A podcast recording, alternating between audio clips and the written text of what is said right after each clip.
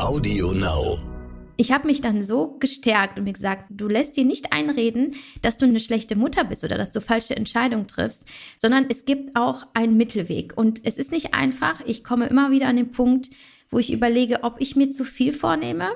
Aber das ja. sind nur so ganz kurze Phasen. Das ist nur ein kurzer Zweifel und nicht ein grundsätzliches Problem, weil zu 99 Prozent merke ich, dass es funktioniert. Willkommen bei How to Hack, dem Podcast von Business Punk. Hier verraten euch erfolgreiche Gründerinnen und Gründer, Macherinnen und Macher und Kreative, was sie in ihrem Job anders machen. Unsere Gäste erklären euch ihre persönlichen Tipps und Hacks fürs Arbeitsleben. Und das Beste daran ist, dass es nicht nur einfaches Blabla gibt, sondern handfeste Learnings. Ich bin Tijen, Gründerin und Moderatorin und freue mich sehr, Host dieses Podcasts zu sein. Hallo zusammen und herzlich willkommen zur neuen Folge von How to Hack, dem Podcast von Business Punk. Ich freue mich sehr, dass ihr wieder dabei seid und wir reden über ein Thema, das uns die letzten Monate sehr, sehr beschäftigt hat. Vorab, wir sind derzeit im Dezember 2020 und ihr werdet höchstwahrscheinlich diese Folge im neuen Jahr hören. Aber trotzdem ist es ja so, dass die letzte Zeit uns alle, glaube ich, ja viel abgefordert hat, vor allem im Bereich Work-Life-Balance. Und darüber möchte ich mit jemandem reden, die selber Autorin ist, sich für ja gesellschaftlich relevante Themen einsetzt, aufklärt, auch als Influencerin. Und ich freue mich, dass sie da ist, liebe Javi Haarmeister. Willkommen. Danke, danke. Ich freue mich sehr, dass wir heute reden in diesem so stressigen Monat. Ja. womit wir gleich schon einsteigen. Ich habe dich nämlich vorab gerade gefragt, gehabt, sag mal, wie geht's dir? Vielleicht auch nochmal für die Zuhörerinnen und Zuhörer. Wie hast du die letzten Monate erlebt, gerade im Hinblick auch auf die Work-Life-Balance?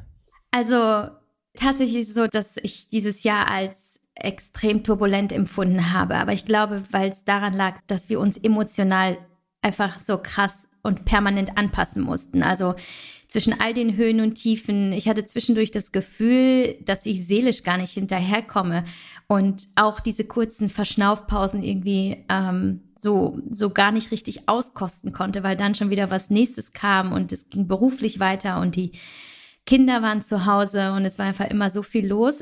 Ich habe so das Gefühl, dass ich äh, jetzt so zum Jahresende schon so ein bisschen an mein Limit komme und auch jetzt die Zeit brauche, auch mal zurückzuschauen, aber auch mit dem Gedanken einfach loszulassen und zu sagen, okay, das war das Jahr 2020, es war extrem voller Learnings und auf diese Weise einfach ja so anzunehmen, was war und gleichzeitig damit Raum zu schaffen wieder für neue Energie und für neue klare positive Gedanken. Ich äh, bin dir ja vor einer Weile begegnet, weil wir auch gemeinsam auf einem digitalen Panel saßen und äh, folge dir seitdem sehr, sehr intensiv, gucke mir deine Stories an, gucke deine Texte an und ich muss wirklich sagen, dass man merkt, dass du in jedem Text ganz, ganz viel Herz reinsteckst, aber gerade im Kontext auch von Work-Life-Balance, Selbstliebe, Selbstakzeptanz, wirklich deinen Followerinnen und Followern ganz viel mit auf den Weg geben möchtest. Warum ist dir das so wichtig, auch gerade in dieser zum Teil auch schnelllebigen Instagram-Welt?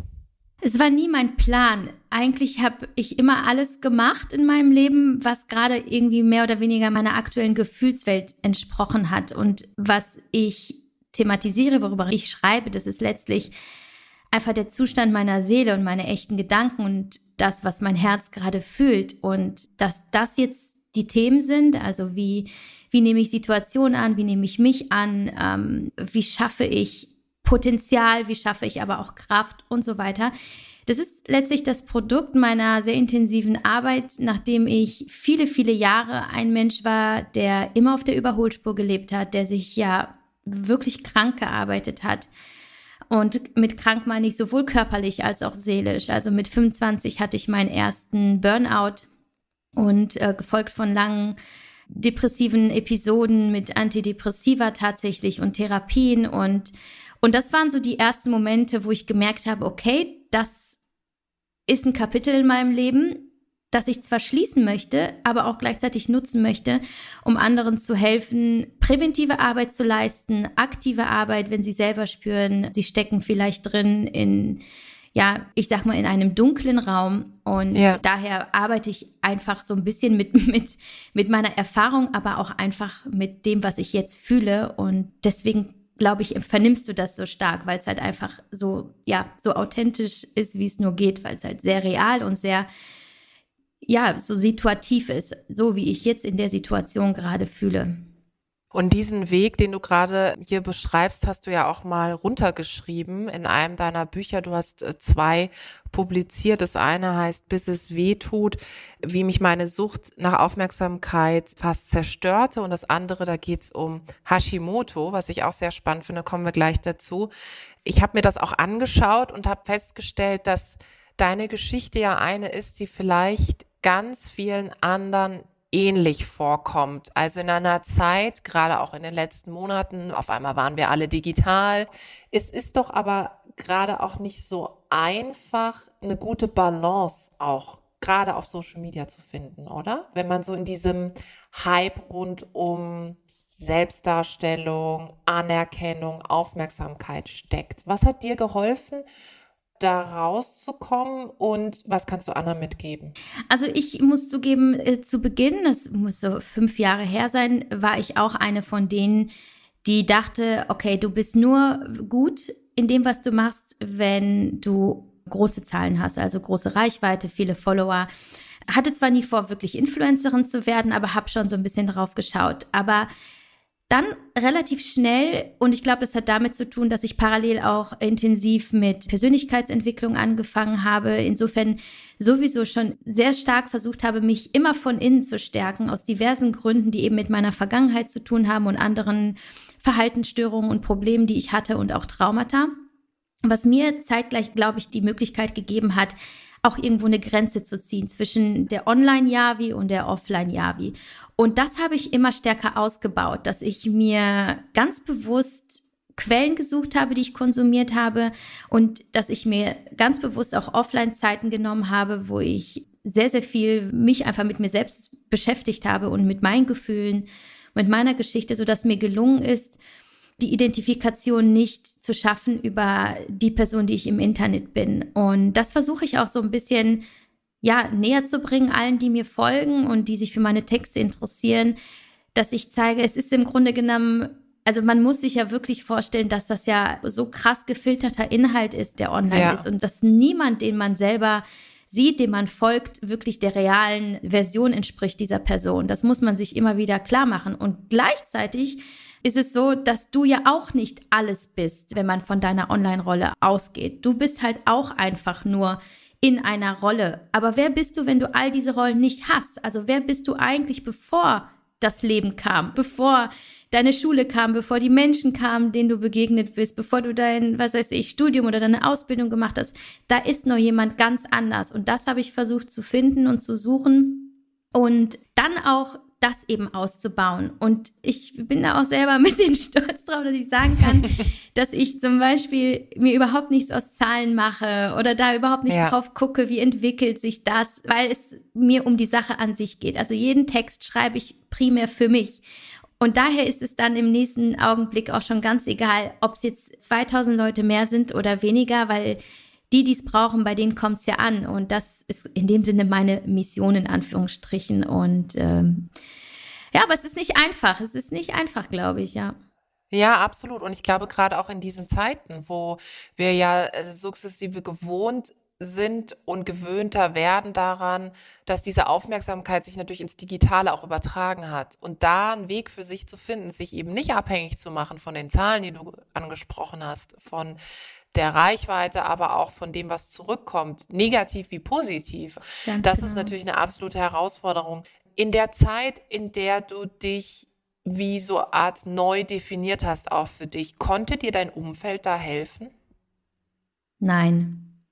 Ich bin, was das angeht, ein absoluter Alleingänger. Also ich freue mich, wenn jemand aus meinem Umfeld mir seine Gedanken mitteilt, aber sie beeinflussen niemals meine Entscheidung. Ich habe jede Entscheidung der letzten, ich würde sagen, sieben, acht Jahre, wo ich mental immer stärker wurde, habe ich ganz alleine getroffen. Und ich frage auch niemand bewusst nach Rat in dem Sinne von, was soll ich tun? Ja. Weil ich das Gefühl habe, mit mir selber so verbunden zu sein, dass ich genau weiß, was ich brauche. Und das mag auch in den vergangenen Jahren, also ich würde sagen, ziemlich, ich will nicht sagen extrem, aber vielleicht für auf andere wirkt es vielleicht extrem, bin ich sehr radikal geworden, was das angeht. Und viele Entscheidungen mhm. waren vielleicht von außen nicht nachvollziehbar. Warum tust du dies? Warum tust du das? Ich war zum Beispiel eine Zeit lang sehr erfolgreich Fitnesscoach und auch präsent in den ja. Medien.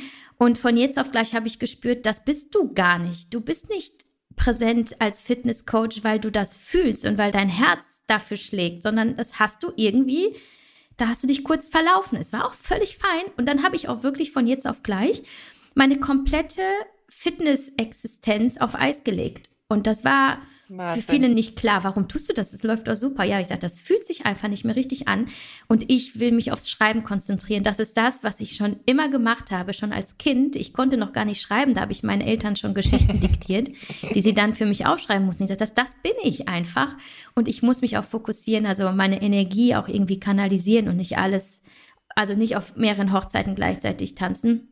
Und ähm, das Einzige, was mich beeinflusst, sind Inhalte, die ich bewusst konsumiere von Menschen, die mich inspirieren. Also es gibt Podcasts, es gibt Autoren, es gibt auch tatsächlich so einzelne Persönlichkeiten, zum Beispiel auf Instagram, wo ich sage, ich finde es einfach mega. Also gerade ja, so ja. in Zeiten des Female Empowerments folge ich äh, super gerne einfach Frauen wie dir, wo ich einfach sehe, Wahnsinn, das ist unsere Zeit. Wir dürfen jetzt auch ja. ausgehen und dürfen losgehen und wir müssen uns nicht rechtfertigen dafür, dass wir jetzt auch was schaffen wollen ja, wenn man noch so ein bisschen zurückschaut und weiß, die Frau ne, zu Hause und Kinder und ja, ich weiß, ja, damit ja, hatte ich auch ganz viel zu strugglen die letzten Jahre, mich irgendwie doch stark positionieren zu müssen, trotz meiner Kinder. Und das fand ich halt auch immer schwierig. Und das sind so inspirierende, ja, Quellen, die ich schon dann konsumiere und die, die mir gut tun. Und da bin ich aber auch sehr ausgewählt. Also ich gucke zum Beispiel keine anderen Instagram-Stories von Influencern zum Beispiel oder gucke auch nicht unbedingt so auf ihre Seiten, weil ich weiß, dass das bringt mich nicht weiter und es tut mir auch mhm. tatsächlich nicht gut. Also wenn jemand zum Beispiel spürt, er lässt sich schnell runterziehen von der Perfektion in den sozialen Medien, dann muss er selbst Verantwortung übernehmen und nicht sagen, oh, die Influencer, die sind alle so oberflächlich. Nein, das sind nicht die Influencer, die das Problem sind. Nee. Das Problem ist, dass du hinschaust und dir nicht sagst, dann entfolge ich und schaue, was ich ja. konsumiere, was tut mir wirklich gut. Ja. Und das muss ja. man halt einfach klar für sich bestimmen. Wovon lasse ich mich beeinflussen und was lasse ich gar nicht erst an mich ran? Ja, das ist so wichtig, was du sagst. Also äh, ehrlicherweise, meine Mutter hat damals schon, also als kleines Kind immer zu mir gesagt, schau nicht, was andere machen, sondern beschäftige dich mit dem, was du gestalten kannst. Ja, bevor du sozusagen links und rechts schaust, dich vergleichst und sogar vielleicht, was ja ehrlicherweise in Deutschland manchmal sehr stark ausgeprägt ist, dieser Neid, den dann viele auch entwickeln, so, ah, die hat das oder der hat das und ich nicht. Lass dich nicht davon sozusagen einnehmen, sondern in der Zeit könntest du schon längst an deiner eigenen Idee basteln, an dem, was du möchtest, an deiner Vision. Und es hat sich bei mir so tief verpflanzt bis heute, egal ob es analog oder digital ist, dass ich wirklich versuche, diesen Fokus, den du gerade definiert hast, für mich zu wahren. Und natürlich ist es nicht einfach, aber ich finde, die Konsequenz hilft dir so zu sein, wie du bist am Ende des Tages. Du hast äh, gerade auch deine Kinder erwähnt und wenn wir jetzt so beim Thema Work-Life-Balance sind, habe ich mich bei dir gefragt, Gibt es das? Also, ne, gerade auch als Selbstständiges, weiß ich ja selber, sagen ja viele, ja, du hast ja wahrscheinlich gar nicht so die Work-Life-Balance, weil du nicht wie eine angestellte Person, sage ich mal, sagst, okay, Montag bis Freitag und Wochenende ist dann frei. Aber hast du so ein System für dich entwickelt, dass du sagst, die Zeiten sind für mich geblockt, für meinen Job, für das, was ich mache und die Zeiten gelten meiner Familie? Ja, ich muss sagen, ich bin als jemand, der vom Charakter eher super chaotisch ist und ich immer dachte, ich wäre für dieses Selbstständigkeitsding überhaupt nicht gemacht, musste da auch sehr reinwachsen. Aber das war auch spannend. Es war ein guter Prozess und ich glaube, das geht bei mir sehr viel mit, mit Selbstbewusstsein einher, dass ich irgendwann verstanden habe, dass ich mich nicht klein machen muss und dass es völlig in Ordnung ist, dass ich trotz Kinder und trotz Familie, trotz diverser Verpflichtungen im privaten Bereich verwirklichen möchte beruflich. Und ich habe mich dann so gestärkt und mir gesagt, du lässt dir nicht einreden, dass du eine schlechte Mutter bist oder dass du falsche Entscheidungen triffst, sondern es gibt auch einen Mittelweg. Und es ist nicht einfach. Ich komme immer wieder an den Punkt, wo ich überlege, ob ich mir zu viel vornehme. Aber das ja. sind nur so, so ganz kurze Phasen. Und weil diese Phasen so kurz sind, weiß ich, das ist nur ein kurzer Zweifel und nicht ein grundsätzliches Problem, weil zu 99 Prozent merke ich, dass es funktioniert. Und wie es funktioniert, das ist bei mir ganz klar Planung und Strukturierung. Mhm. Das heißt, ich habe vor ungefähr zwei, drei Jahren angefangen, mir ganz konkrete Listen zu schreiben. Also sowohl abends für den nächsten Tag als auch sonntags für die ganze Woche und mhm. auch Ende des Monats für den nächsten Monat oder meinetwegen Anfang Januar für das Jahr. Also, dass ich mir ja. einen groben Überblick mache.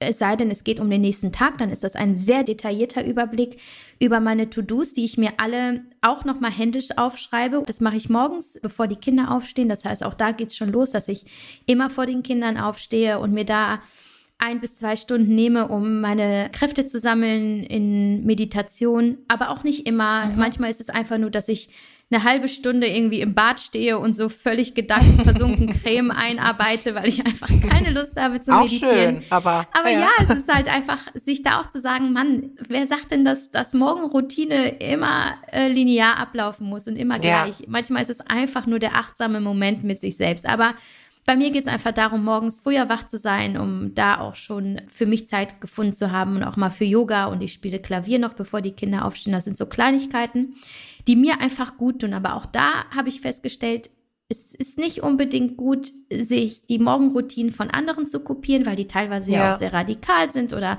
strikt ja. oder zu viel, sondern auch da zu schauen, was gefällt mir eigentlich. Vielleicht will ich ja auch morgens die Glamour auf der Toilette lesen. Vielleicht ist das mein Weg oder was auch immer. Oder vielleicht will ich mir eine Teezeremonie zubereiten. Es sind so viele Möglichkeiten, die müssen halt einfach zu einem selbst passen, sonst wird man spätestens nach einer Woche scheitern.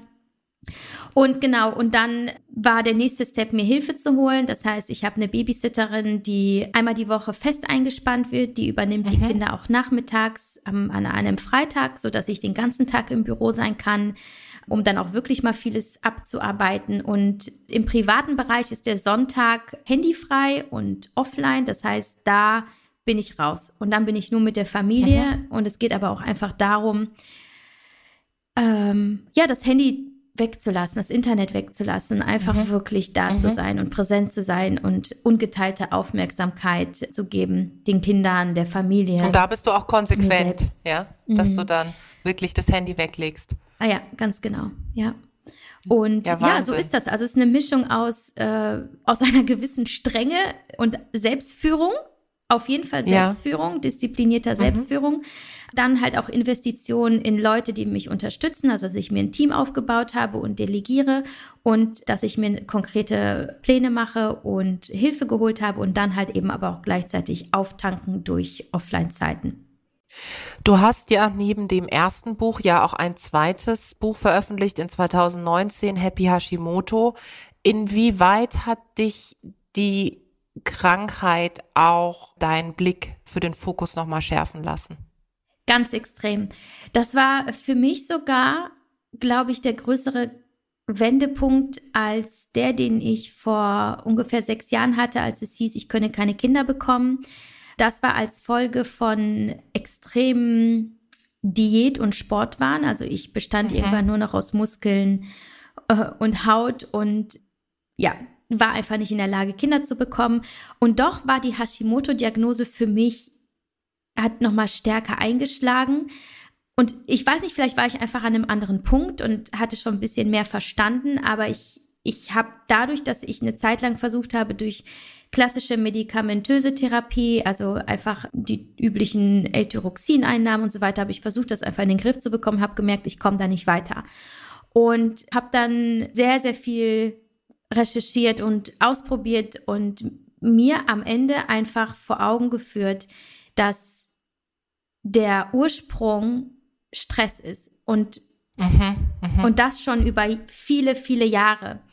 Und ich glaube, das wird bei vielen Krankheiten einfach unterschätzt, weil Stress nicht sichtbar ist und wir ihn nicht greifen und nicht einfach behandeln können, so mit Tabletten, sondern das ist selbst gemacht, also muss er auch selbst irgendwie wieder eliminiert werden. Und das war mein Schlüssel. Also ich habe dann weniger an Hashimoto selbst gewerkelt und gedreht und gemacht, sondern ich habe dann geschaut, wie entschlacke ich mein Leben. Offensichtlich war das ja. alles zu viel in den letzten Jahren.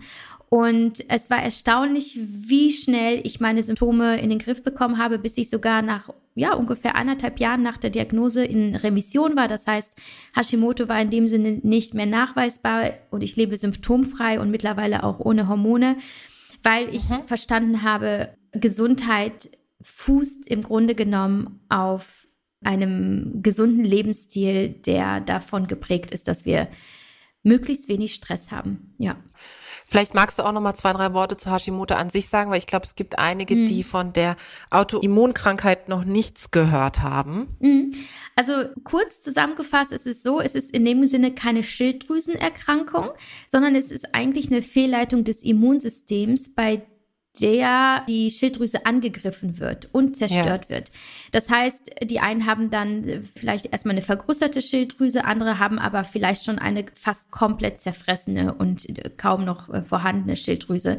Und das Problem daran ist, dass dann eben Hormone nicht produziert werden können, die wir brauchen, um zu funktionieren tatsächlich. Und mhm. wie die meisten wissen, wir sind im Grunde genommen komplett hormongesteuert. Also äh, letztlich entscheiden die Hormone darüber, wie wir uns fühlen, wie wir durch den Tag gehen, wie wir schlafen, ähm, teilweise wie wir denken. Und es sind ja letztlich die wichtigsten ja, Helfer im Alltag, wenn sie denn so sind, wie sie sein sollten.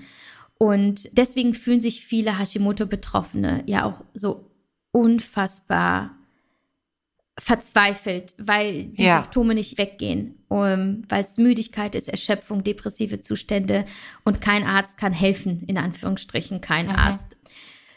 Deswegen ist es nicht so einfach, das zu therapieren. Jeder hat unterschiedliche Symptome und äh, da ist es deswegen auch so ratsam, dass jeder vor allem auch ganz individuell bei sich selbst guckt. Wie ist mein Leben? Was ja. ist passiert zuvor? Und äh, was kann eventuell dazu geführt haben? Und wie schaue ich, dass ich es jetzt in Zukunft anders mache?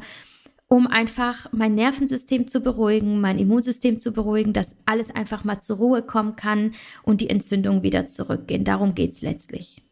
Und du hast für dich den Weg gefunden, dass du gesagt hast, das hast du gerade skizziert, Stress tatsächlich zu minimieren und da ja von Schlechtem sozusagen fernzuhalten.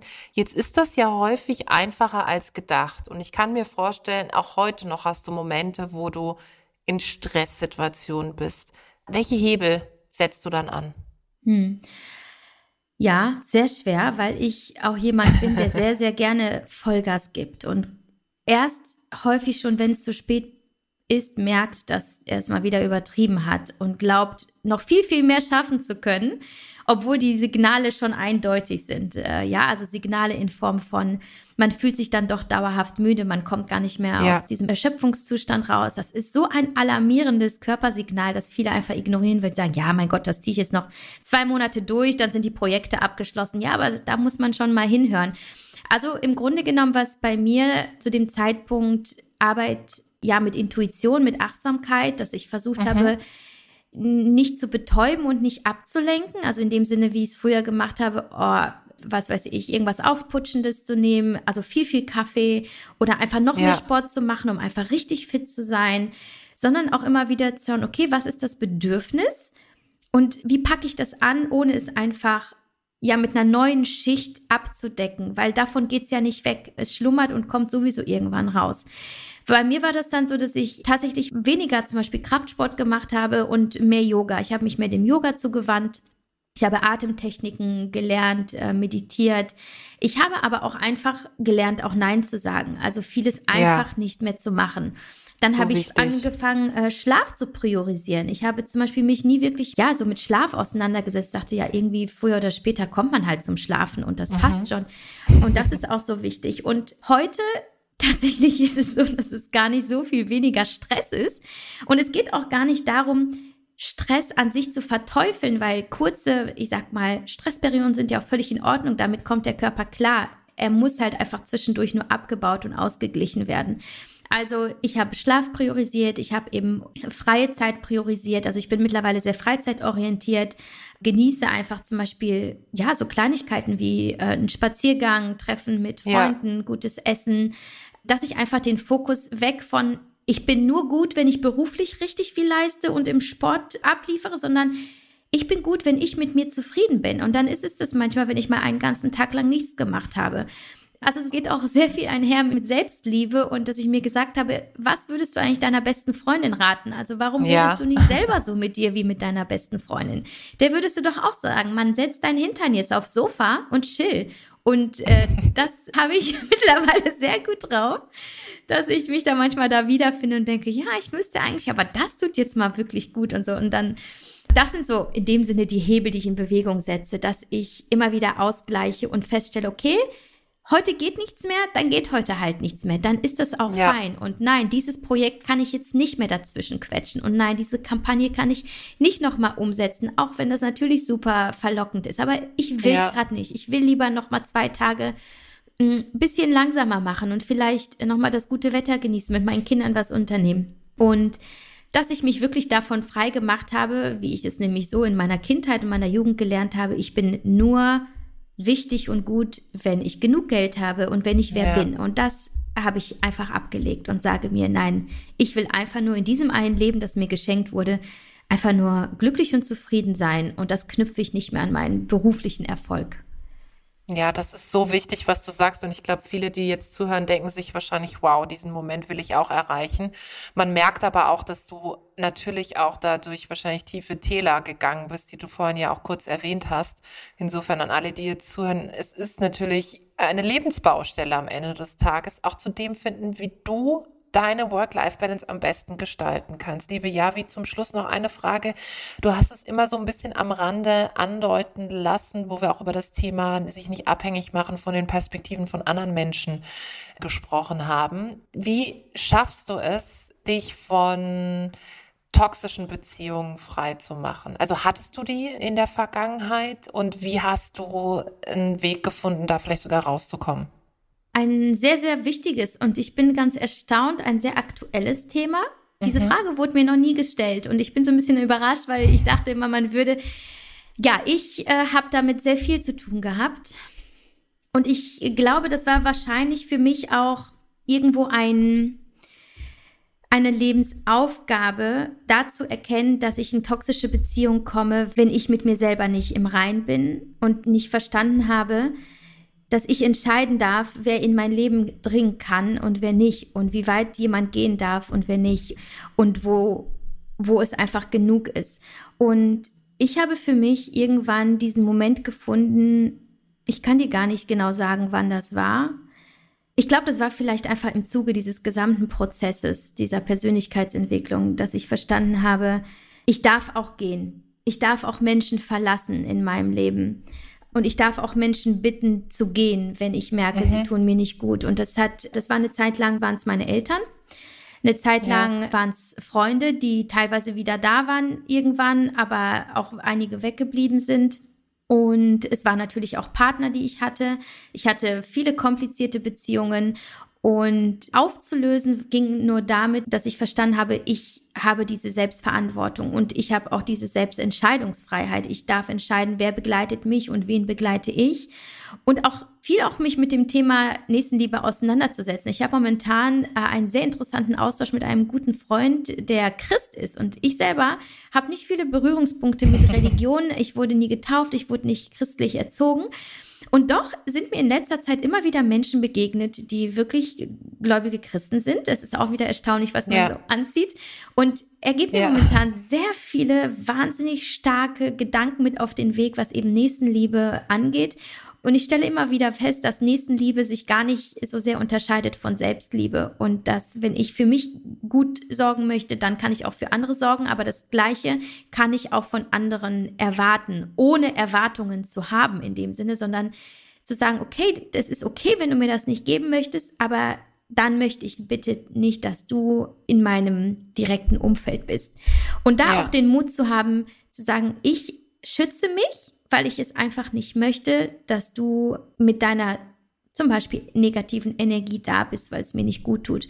Und da auch zu verstehen, es muss nicht ein Fremder sein, es muss nicht jemand aus dem Freundeskreis sein, es darf auch jemand aus der Familie sein.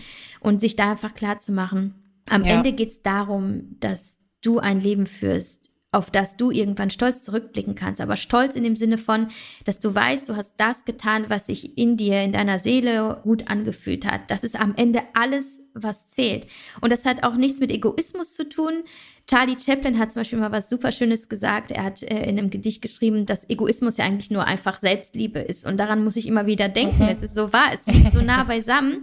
Aber am Ende ist es die Selbstliebe und da sollten wir uns einfach für öffnen und da mutig sein und uns klar darüber sein, ich selbst bin der wichtigste Mensch in meinem Leben und wenn jemand mich begleiten möchte, freue ich mich und genauso tue ich das gerne bei anderen, aber in dem Moment, wo ich merke, da vergiftet jemand meine positive Energie, dann sage ich nein, danke. Und das ist so wichtig, wirklich, was du sagst. Und ich genieße es gerade so, dir zuzuhören, weil ich auch an Gespräche mit einer Freundin denken musste, wo wir auch über toxische Beziehungen gesprochen haben, gerade auch Freundschaften. Und die dann auch sagte, ey, pass auf, es ist einfach im Leben so, du fährst mit dem Zug und da steigen Leute ein, mit denen du dich gut verstehst. Und dann steigen sie halt auch wieder aus. Oder du bittest ja, sie halt ja. auszusteigen. Und das ist so, so entscheidend. Und auch wenn das so relativ einfach klingt, einfach ist es nicht, aber es ist, wie du gesagt hast, das Beste für einen selbst. Ich finde, man darf es aber auch nicht unbedingt durcheinander bringen mit Kritikfähigkeit oder so, weil das ja, ist was anderes. ich habe zum Beispiel mittlerweile man ist ja als Influencerin viel damit konfrontiert, dass jemand einfach seine Meinung preisgibt über das, was du sagst, tust, wie du aussiehst. Und dass ich sage, hey, danke für deine Meinung das war eine mhm. interessante Information. Habe ich wahrgenommen, gebe ich in Anführungsstrichen wieder an dich zurück, wenn es zum Beispiel ja. verletzend war. Also das einfach ja. ganz nüchtern zu betrachten, sagen, okay, es war einfach nur ja. eine Information. Das ist nicht die Wahrheit und es ist nicht die Realität. Es ist nur eine Information. Ich habe sie gehört. Vielen Dank. Und auch das, es heißt nicht nur, weil ein Freund dir mal wirklich irgendwie seine Meinung pfeift und dir sagt, hör mal, also das finde ich eine ganz beschissene Idee. Das heißt ja nicht, dass es toxisch ist, ja? Es heißt ja, einfach eben. nur, okay, der mhm. hat gerade einfach was gesagt, okay, und dann einfach damit ganz rational auch irgendwo umzugehen und zu sagen, okay, vielen Dank, habe ich wahrgenommen. Ja, und dann einfach absolut. zu sagen, aber das geht nicht tiefer in mich rein genau. und macht ja. mich in dem Sinne nicht kaputt, ja. Und auch hier wieder sich eben nicht beeinflussen zu lassen. Ich glaube, das ist eben immer der Dreh- und mhm. Angelpunkt. Das hast du vorhin mit Meditation beschrieben. Da beschäftige ich mich auch gerade sehr, dieses, wie man es schafft, seine Gedanken wirklich zu fokussieren und eben nicht beeinflussen zu lassen über Social Media, über toxische Beziehungen, über Dinge, die man gelesen hat. Zumindest nicht in einer Art und Weise, die für einen eben selber auch giftig ist. Mhm. Aber ich finde, liebe Javi, du hast so viele gute Tipps in diesem Gespräch gegeben. Ich werde mir, das mache ich selten, aber ich glaube, ich höre mir die Folge einfach nochmal an. vielen, vielen Dank für deine Zeit. Danke. Ich danke dir, war ein schönes Gespräch. Danke. vielen Dank da draußen fürs Zuhören. Ich hoffe, es hat euch gefallen. Lasst uns gerne Feedback da, Verbesserungsvorschläge, was wir besser machen können sollen, was wir vielleicht genau so behalten sollen. Abonniert uns fleißig auf iTunes oder Spotify. Ich freue mich aufs nächste Mal.